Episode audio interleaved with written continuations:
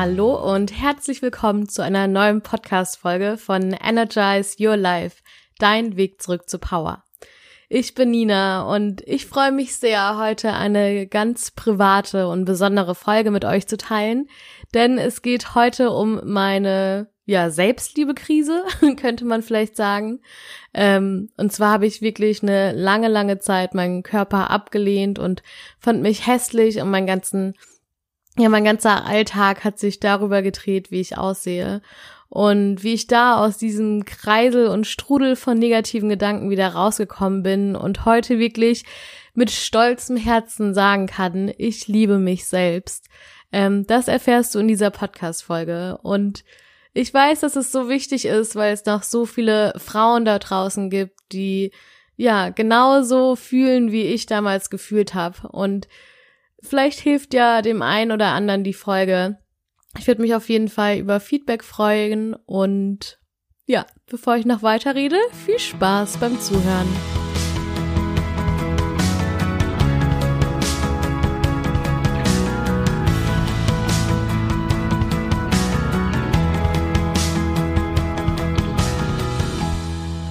So, los geht's mit meiner Geschichte. Und ich muss sagen, ich habe diese Folge so lange vor mich hergeschoben. und ich weiß nicht warum. Es ist jetzt gerade Dienstagmorgens und ähm, heute kommt die Podcast-Folge raus. Also wenn ihr die heute noch hört, dann wurde sie heute live aufgenommen. und es ist ein Thema, was ich wahnsinnig, wahnsinnig wichtig finde. Und gleichzeitig macht es mich auch so angreifbar, weil viele ähm, wissen, glaube ich, gar nicht, ähm, ja, wie ich damals gefühlt habe und dass ich mich so unwohl in meinem Körper gefühlt habe, weil ich es auch nie so transparent gemacht habe, weil ich halt eigentlich immer das cool fand, wenn Leute zu sich selber standen, aber ich konnte es selber nicht wirklich. Aber der Angst zu trotz habe ich mich entschieden, trotzdem diese Folge jetzt aufzunehmen. Endlich. Und ich glaube, ich fange mal ein bisschen, ja, in meiner Kindheit an. Also ich war immer ein super sportliches, ähm, schlankes Kind und habe mir überhaupt gar keine Gedanken gemacht über Aussehen und Körper. Ich war irgendwie, ja, nie so fixiert auch auf Mode oder Schmuck und so. Und es war für mich einfach kein Thema. Und dann ähm, habe ich mit 16 ein bisschen zugenommen. Also wirklich aus heutiger Sicht mini minimal. Und dann wurde ich das erste Mal in meinem Leben mit so soften Bodyshaming konfrontiert. Und zwar wurde eben zu mir gemeint, oh Nina, du hast ja ganz schön zugenommen, ähm, du hast ja so richtige Rundungen bekommen. Und das war damals, glaube ich, gar nicht so böse gemeint. Aber für mich irgendwie in der Teenie-Zeit war ich schon so, oh, wie, ich habe zugenommen und irgendwie so körperliche Veränderungen in der Jugend sind ja sowieso schwierig. Ähm, aber ja, wenn die dann noch kommentiert werden, umso schwieriger. Und dann hat es so ein bisschen angefangen, dass ich mich auch so auseinandergesetzt habe mit Kalorien, ähm, wie viel, ja, wie viel Kalorien eine Brezel hat, wie viel Obst hat.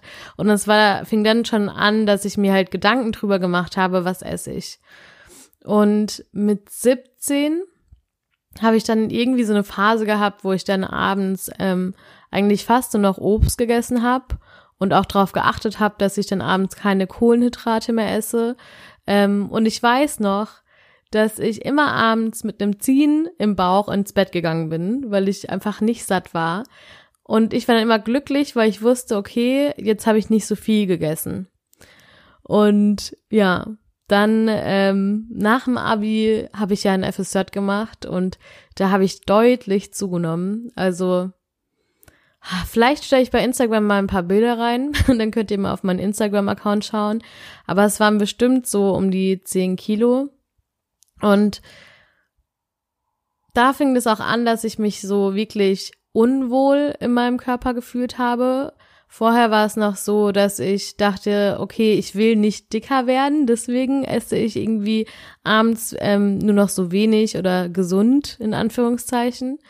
Und im ähm, Pestalozzi Kinder- und Jugenddorf ähm, fing das eben an, dass ich mich wirklich irgendwie so mopplig gefühlt habe. Und ich habe Fotos von mir gesehen und fand mich furchtbar. Und ja, aber ich habe immer wieder, also ich habe immer mit den Familien gegessen und ähm, habe dann sozusagen auch nichts großartig an meiner Ernährung verändert und wurde aber dann auch da mit Bodyshaming konfrontiert. Ähm, Freunde haben nie was gesagt, ähm, aber eben, also ich habe immer wieder Kommentare bekommen von wegen, jetzt musst du aber aufpassen, du bist ganz schön moppelig geworden, ähm, sowas in die Richtung.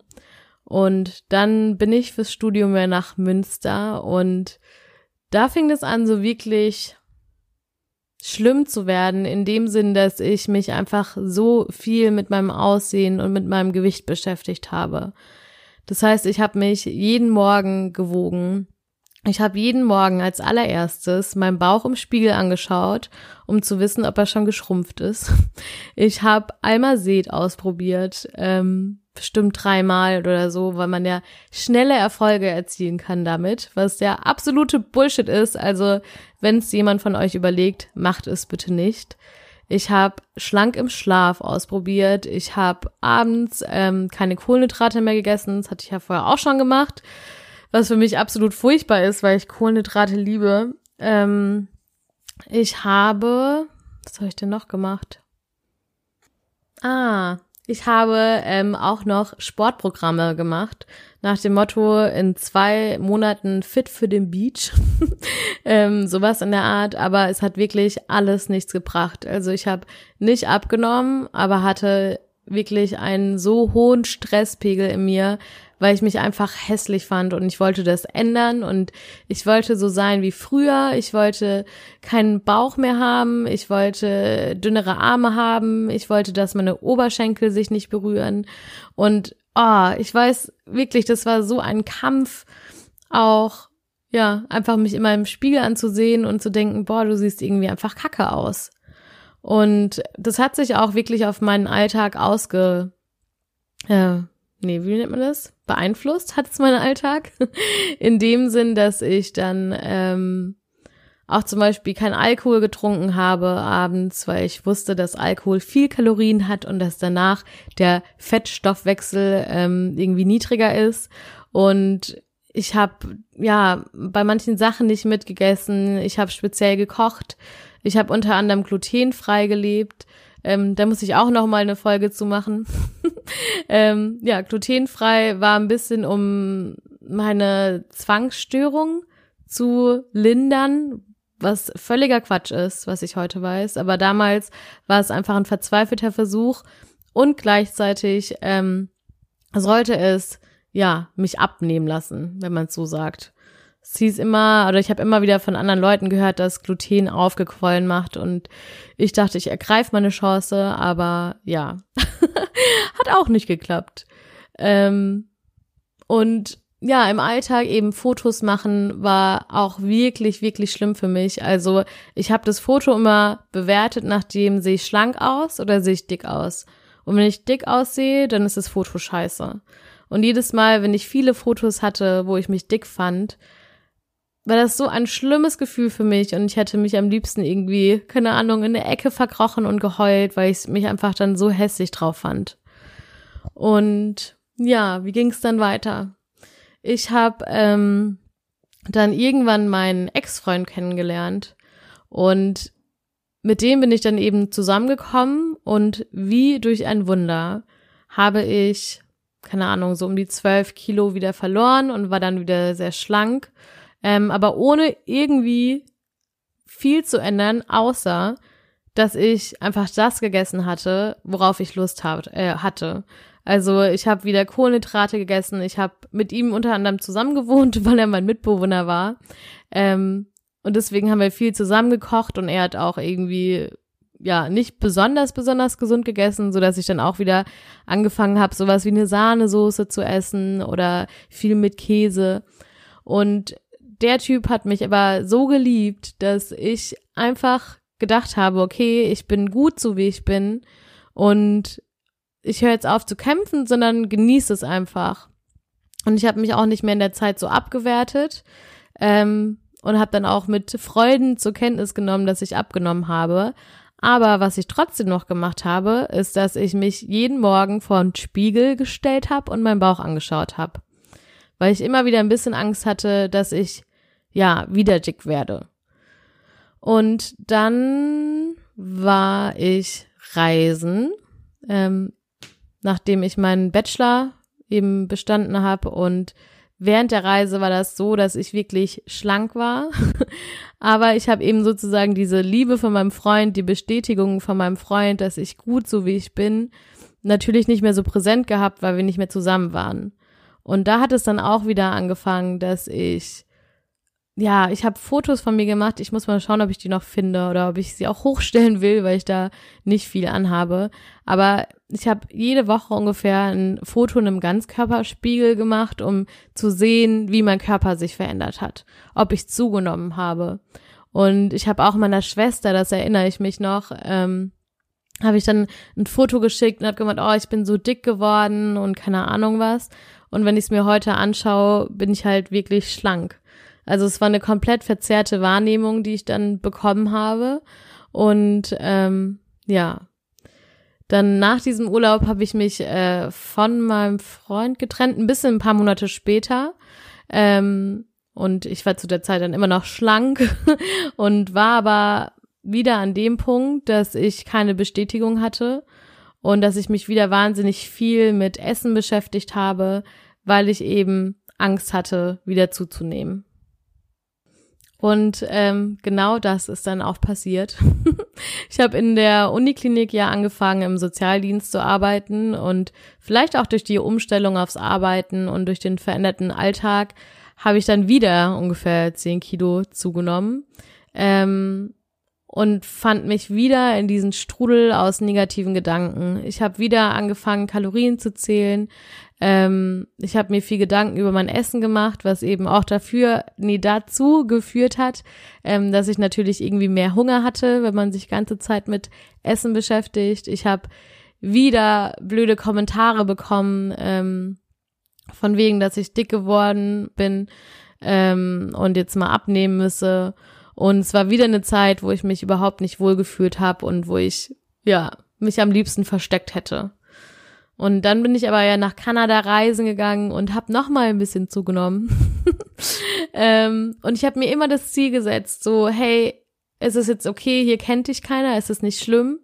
Aber wenn du wieder ähm, zu Hause bist, dann bist du schlank. Weil hier kümmerst du dich jetzt drum, du packst es mal mit Ehrgeiz an und dann wirst du wieder die alte schlanke Nina. Und so war das eben nicht. also ja, genau das gleiche, wieder in diesem Strudel gefangen. Je mehr ich über Essen nachgedacht habe, desto mehr Hunger hatte ich, desto mehr ich mich eingeschränkt habe, ja, desto schneller habe ich auch zugenommen. Das übliche Spiel. Und dann war ich zwischendurch noch in Mexiko reisen, kam dann nach Hause und dann habe ich einen Kommentar bekommen. Also es war so schlimm, es war eine Person, die mir sehr nahe gestanden ist oder immer noch steht ähm, und die mir sehr viel bedeutet und die eigentlich total herzenslieb ist. Und die hat mich aber angeschaut, als ich nach Hause gekommen bin und hat gemeint, ja, was ist passiert, dass du so zugenommen hast? Und ich habe gemeint, ja, keine Ahnung, beim, beim Reisen nimmt man manchmal zu, so. Und dann so, ja, aber was machst du jetzt? Wie ist dein Plan? Wie willst du das wieder verlieren? Und ich habe mich so furchtbar gefühlt, weil ich sowieso schon unsicher war und ja gar nicht wusste, wie ich drauf reagieren soll und ich habe glaube ich damals gar nicht viel zu gesagt, bin hoch in meinem Bett und hab so geheult, weil ich fand mich sowieso schon hässlich und dann wurde mir noch von dieser Person, die ich so geliebt habe und die mich auch so liebt, ähm, gesagt, dass ich sozusagen falsch bin und was ändern muss. Und ich weiß noch, dass ich, glaube ich, einer Freundin ähm, aus dem Bett eine Sprachnachricht oder eine Nachricht gesendet habe und gemeint habe, so, hä, wie soll ich mich denn selber lieben, wenn mir außen die ganze Zeit gesagt wird, dass ich mich, ja, dass ich mich nicht lieben darf und dass ich nicht genug so bin, wie ich bin und dass ich was verändern muss. Und das war so irgendwie, ja, mein verzweifelter Tiefpunkt. Und wo ich dann aber gedacht habe, so, hey, ich will nicht mehr. Ich will nicht mehr kämpfen. Ich will mich nicht mehr hassen. Ich will nicht die ganze Zeit, ja, meine Gedanken um Essen kreisen lassen, um meine Figur kreisen lassen. So, hä, das sind überhaupt nicht meine Werte. So, andere Leute beurteile ich überhaupt nicht nach ihrem Aussehen, nach ihrem Gewicht. Mir ist es egal, ob ein Mann, mit dem ich zusammen bin, ob der 10, 15 Kilo mehr drauf hat oder weniger. das ist überhaupt nicht die Art von Werte, die ich vertreten möchte. Und dann habe ich mich eben angefangen, damit auseinanderzusetzen. Ja, wie ich da wieder rauskomme, wie ich in die Selbstliebe komme. Und es war auf jeden Fall ein Weg. Und es ist auch noch gar nicht allzu lange das Ganze her. Also nach, von Mexiko nach Deutschland bin ich vor anderthalb Jahren ungefähr gekommen. Ähm, und so seit einem Jahr bin ich wirklich im Rein mit mir selber. Noch nicht zu 100 Prozent, aber zu 70. Und vorher war ich ungefähr so bei 30, würde ich sagen. Und ja, jetzt kommen wir zu den Sachen, die mir einfach wirklich geholfen haben und wo ich davon, also wo ich von denke, dass du auf jeden Fall von profitieren kannst, wenn du ähnliche Gedanken und Probleme hast, wie ich damals hatte. Und zwar, was mir wirklich, wirklich geholfen hat, war die Frage, wie sehe mein Leben aus, wenn ich genau so weitermache wie jetzt? Wenn ich mich weiterhin so ablehne, so hasse, mich so niedermache? Wie würde mein Leben dann aussehen? Und ich habe mir so vorgestellt, wie ich dann so eine alte, unzufriedene Frau werde, die einfach so viele Chancen in ihrem Leben verpasst hat, weil sie immer dachte, sie ist zu dick. Und dass ich meine ganze Energie auf diese Themen gelenkt habe und dabei so viele andere Themen verpasst habe und nie erkannt habe, dass ich geliebt werden kann wegen meiner inneren Werte und dass ich gut bin, wie ich bin.